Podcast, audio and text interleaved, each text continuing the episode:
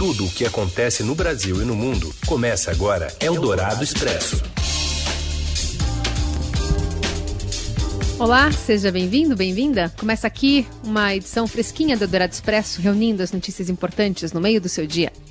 E a gente fala com você primeiro pelo rádio, ao vivo, FM 107,3 da Eldorado. Já já vira podcast em parceria com o Estadão. Como vai, Raíssen Abac? Tudo certo, com sol aqui para os meus lados, Carolina Ercolim. Com sol para os meus lados também, aqui na capital e na Grande São Paulo, portanto. E a partir de agora, os destaques da edição desta terça, dia 21 de julho. Eldorado Expresso. O governo entrega hoje ao Congresso a primeira etapa da reforma tributária, mas sem consenso entre setores da economia sobre a proposta. Presidente do Supremo, Dias Toffoli, impede entrada da Polícia Federal no gabinete do senador José Serra, do PSDB, alvo de uma operação por suspeita de Caixa 2 na campanha de 2014. E ainda o início dos testes de uma vacina chinesa contra o coronavírus no Brasil e a troca de comando na Secretaria Estadual da Saúde de São Paulo em meio à pandemia. Eldorado Expresso. O ministro da Economia Paulo Guedes apresenta hoje ao Congresso a primeira parte da sua proposta de reforma tributária. O projeto unifica PIS e COFINS, dois tributos federais que incidem sobre o consumo e que são regulados atualmente por regras que dificultam o pagamento pelas empresas e estimulam disputas judiciais. A fixação de uma alíquota única sobre bens e serviços já colocou de lados opostos a indústria e o setor de serviços. O comércio considera que a simplificação do PiscoFins é um bom indício, ou um início, mas é preciso mexer na tributação da renda. Já o setor agropecuário quer evitar que haja um aumento da sua carga tributária para compensar o alívio para os outros segmentos. Pela proposta, o governo é, pensa que o tributo resultante da fusão do PIS e da COFINS terá uma alíquota de 12% e receberá o nome de CBS Contribuição sobre Bens e Serviços. Essa primeira fase da reforma também deve incluir a oneração de todos os produtos da cesta básica. A ideia é que esse aumento de arrecadação até o fim da isenção do Piscofins da cesta básica seja irrigado para o Renda Brasil, o programa social que o governo pretende lançar em agosto para substituir o Bolsa Família. Posteriormente, os, os beneficiários do programa receberiam de volta a parcela de tributos paga a mais com o fim da isenção. A proposta do governo ainda tem mais duas etapas e trouxe de volta a discussão sobre um imposto parecido com a antiga CPMF. A analista da Rádio Dourado, Silvia Araújo, observa que ainda há dúvidas sobre as outras fases da reforma tributária.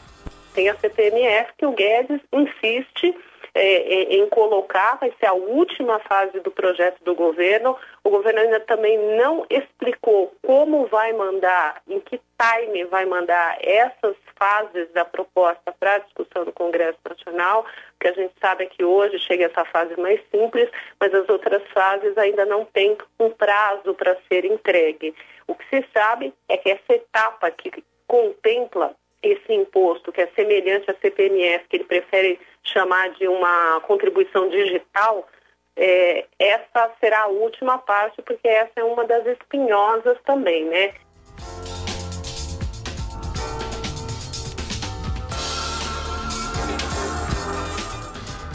Outro assunto aqui do noticiário, um acordo costurado pelo presidente da Câmara, deputado Rodrigo Maia, deve viabilizar a votação nesta terça da proposta de emenda à Constituição do Fundeb, fundo que financia a educação básica. O debate se dá em um cenário de gasto decrescente em educação. Vários deputados defenderam a importância de manter o fundo, o Fundeb, na Constituição Federal e elogiaram o trabalho da relatora do projeto, a deputada federal professora Dorinha Seabra Rezende, do Democratas do Tocantins. O deputado federal João Campos defende que os recursos da educação não sejam usados em outras áreas. A educação já é subfinanciada no nosso país e precisa de uma garantia como o Fundeb.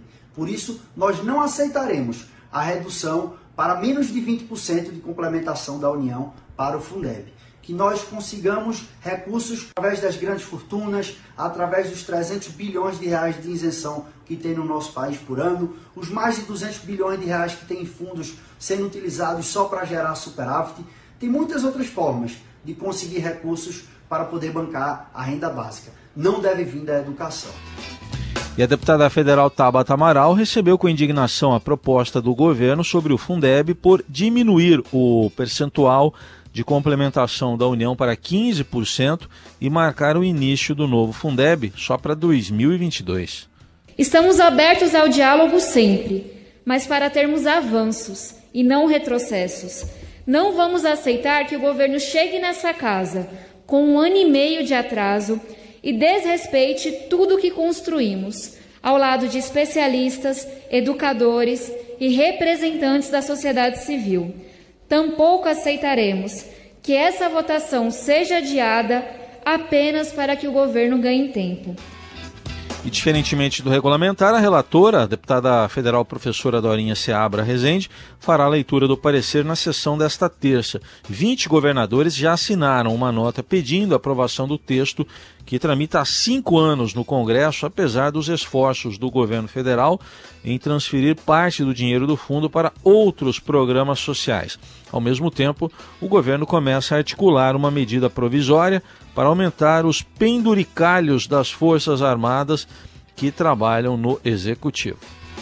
Eldorado Expresso. O Senado barra a Polícia Federal de entrar no gabinete do senador José Serra. As informações vêm de Brasília com Daniel Vetterman. Oi, Daniel. Oi, Heissing. Oi, Carol. O senador José Serra, do PSDB de São Paulo, foi alvo de mais uma operação da Polícia Federal na manhã de hoje. Desta vez, a polícia e o Ministério Público Eleitoral de São Paulo investigam um suposto esquema de ocultação de doações eleitorais para a campanha de Serra ao Senado em 2014. De acordo aqui com as informações do blog do Fausto Macedo no Estadão, os policiais em Brasília fizeram uma busca e apreensão no apartamento funcional de Serra, mas foram impedidos de entrar no gabinete do senador aqui na sede do Congresso Nacional. O presidente do Senado, Davi Alcolumbre, impediu a entrada dos policiais com o argumento de que uma decisão da Justiça Eleitoral de São Paulo não poderia autorizar a entrada dos policiais no gabinete, por causa do foro privilegiado do parlamentar. No final da manhã, o presidente do Supremo, Dias Toffoli, atendeu o pedido do Senado e interrompeu, suspendeu a busca e apreensão no gabinete com o argumento de que o parlamentar tem foro privilegiado e a operação poderia acessar informações sobre a atividade atual do senador no Congresso Nacional. Em nota, a assessoria de Serra negou as acusações e negou qualquer ação de Serra para recebimento de vantagens indevidas e também crime eleitoral. Eldorado Expresso. Seu dinheiro em ação. Os destaques da Bolsa. Com as informações da Júlia Vilchen. Oi, Júlia, bom dia. Boa tarde. Oi, boa tarde, Raíssen, tudo bem? Tudo bem. Como é que estamos na Bolsa? Tem estabilidade agora, é isso? É, mais ou menos isso. Hoje o índice Bovespa está é, oscilando bastante, né, alternando aí altas e quedas. O índice até começou o dia bastante bem, chegou até a romper os 105 mil pontos, uma alta forte no início da manhã, só que depois ele acabou virando para queda e agora aí mais para perto da hora do almoço começou a alternar aí altas e baixas. Por exemplo, agora há pouco, à uma da tarde, ele tinha uma queda leve de 0,06% aos 104.394 é, pontos. É, e está bem é, na contramão aí, né, do clima no exterior, que está bastante positivo, né? As bolsas na Europa fecharam em alta, na Ásia também, e também nos Estados Unidos as bolsas hoje operam é, com ganho. Então aqui, pela falta de notícias é, para justificar esse clima um pouco mais negativo, parece, né, os, os agentes do mercado acreditam que seja aí uma realização de lucros pelas fortes altas recentes. Aí. Então, é, seria mais um movimento técnico, Heisen. E o que, que, estaria por trás desses ânimos mais positivos no exterior? É, é, no exterior, é, os investidores estão reagindo muito àquelas notícias de ontem, né, ainda do avanço nas pesquisas é, na busca de uma vacina contra o coronavírus, né? e também é porque os líderes da União Europeia finalmente chegaram aí a um acordo para o pacote orçamentário aí de é, 1,8 trilhão de euros é, para justamente ajudar os países da União Europeia a enfrentarem essa crise causada pela pandemia. Então, os líderes eles chegaram num acordo é, que, em relação ao fundo de ajuda que esse pacote envolvia e, o, e os mercados lá fora estão reagindo positivamente a isso. Então, está tendo um clima de menor aversão a, a risco no exterior que a gente está, inclusive, vendo aqui muito é, no dólar. Né? O dólar à vista hoje está caindo bastante aí. Agora, por exemplo, a queda está aí é, em 2,52%. O dólar está cotado a R$ 5,20. Muito bem, as informações da Júlia Viltin e mais tarde no seudinheiro.com, todo o fechamento do dia. Obrigado, Júlia. Obrigada, um abraço. Você ouve Eldorado Expresso. Seguimos com as principais notícias desta terça-feira. Jean Gorenstein, infectologista dos hospitais Albert Einstein e Emílio Ribas, é o novo secretário de Saúde do Estado de São Paulo e é quem estará à frente dos novos e intensos desafios de reabertura do Estado. José Henrique German Neto está com problemas de saúde no coração e há três semanas já não participava das coletivas. Há pouco foi anunciada então a substituição. German atuou no combate à pandemia do coronavírus desde o início das ações do governo e reforçou por diversas vezes a necessidade do distanciamento social. Na despedida nesta terça-feira, o secretário falou em missão cumprida e alegou problemas de saúde para afastamento das funções executivas. Segundo a coluna do Estadão, German também se queixou a amigos do protagonismo conferido à Secretaria de Desenvolvimento Econômico a secretária de Desenvolvimento Econômico, Patrícia Ellen, na linha de frente ao combate à pandemia do novo coronavírus. Antes do anúncio, em entrevista à Rádio Eldorado, Jean Gorenstein, hoje de manhã, reforçou a importância dos avanços das vacinas na fase de testes. A da AstraZeneca, desenvolvida na Universidade na Universidade de Oxford, no Reino Unido, é segura e produziu resposta imune em ensaios clínicos iniciais em voluntários saudáveis. A vacina chinesa, que iniciou hoje a fase de testes no Brasil, apresentou resultados seguros e resposta imunológica nos cerca de 500 voluntários testados. A primeira voluntária a receber a vacina foi uma médica do Hospital das Clínicas, que tem entre 35 e 40 anos a identidade dos participantes é sigilosa e não pode ser revelada para não prejudicar a pesquisa. Em ambos os estudos, no entanto, ainda não é possível dizer se e por quanto tempo a imunidade obtida pela dose protege a população.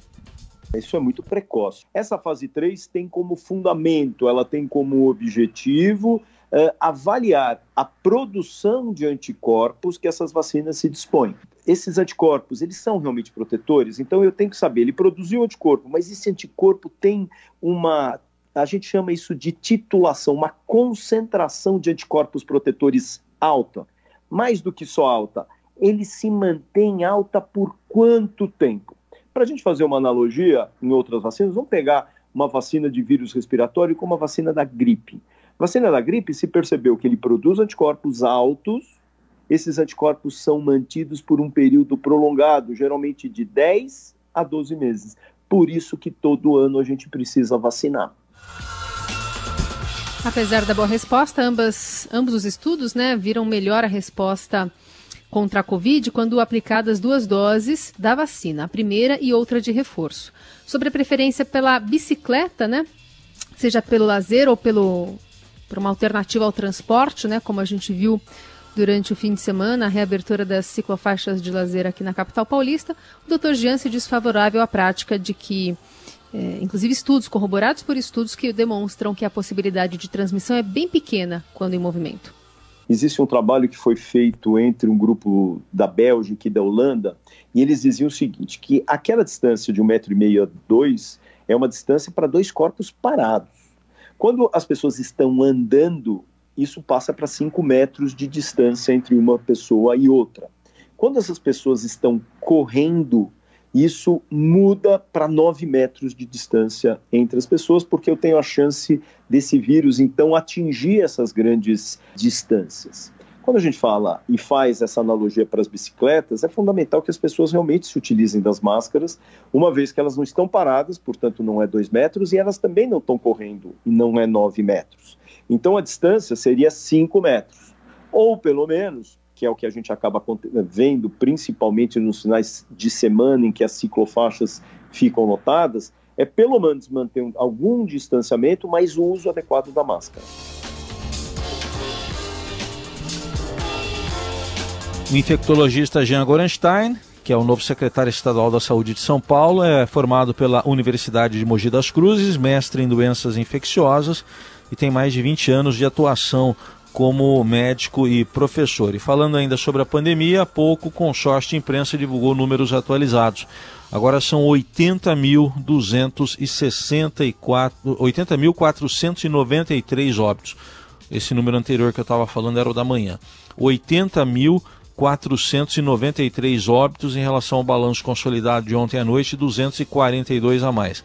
Casos confirmados, 2.129.053, foram 7.408 casos confirmados entre as 8 da noite de ontem e a 1 da tarde de hoje. O balanço é do consórcio de imprensa, formado por Estadão, G1, Globo Extra, Folha e UOL, que colhe informações diretamente das secretarias estaduais da saúde. Às 8 da noite sai o balanço consolidado do dia. Eldorado Expresso. Eduardo Sacha é o mais é mais um jogador que entra na justiça para deixar o Santos. Motivo? Falta de pagamento. Robson Morelli. Olá, amigos! Hoje eu quero falar da situação do Santos. Ai, ai, ai, a situação não é nada difícil agora.